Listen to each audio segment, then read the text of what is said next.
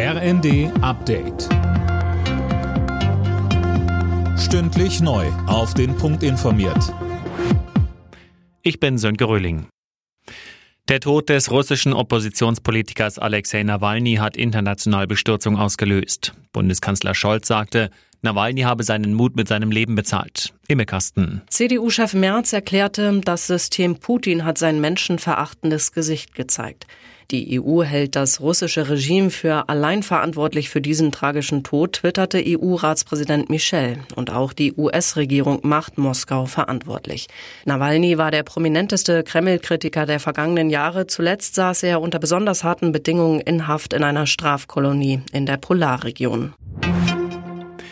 Unterdessen geht die russische Polizei offenbar hart gegen trauernde Nawalny-Unterstützer vor. In mehreren Städten, darunter Moskau und St. Petersburg, wurden nach Angaben von Bürgerrechtlern mehr als 100 Menschen bei Gedenkveranstaltungen festgenommen. Angesichts der Konjunkturkrise fordern Arbeitgeber und Gewerkschaftsvertreter die Bundesregierung zum Handeln auf. In der Bild übte unter anderem Arbeitgeberpräsident Dulger scharfe Kritik an der Wirtschaftspolitik der Ampel. Sarah Plekart berichtet. Wie Dulger sagt, müssen die Lohnnebenkosten, Steuern und Energiekosten wieder runter. Außerdem müsse der Bürokratiedschungel entwirrt werden. Der mache Deutschland langsam und unproduktiv. Ähnlich äußerten sich BDI-Chef Russwurm und Handwerkspräsident Dittrich.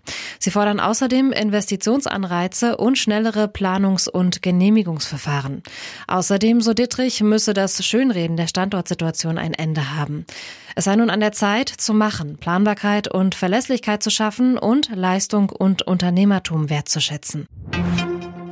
Der Sänger Isaac Guderian vertritt Deutschland am 11. Mai beim Eurovision Song Contest in Malmö. Der 28-Jährige aus NRW traf mit seinem Song Always on the Run den Geschmack von Publikum und Fachjury und setzte sich so gegen acht weitere Bewerber durch. In der Fußball-Bundesliga hat Werder Bremen einen wichtigen Auswärtssieg geholt. Beim 1. FC Köln gewannen die Bremer mit 1 zu 0 und bleiben damit in Sichtweite zu den Europacup-Plätzen. Alle Nachrichten auf rnd.de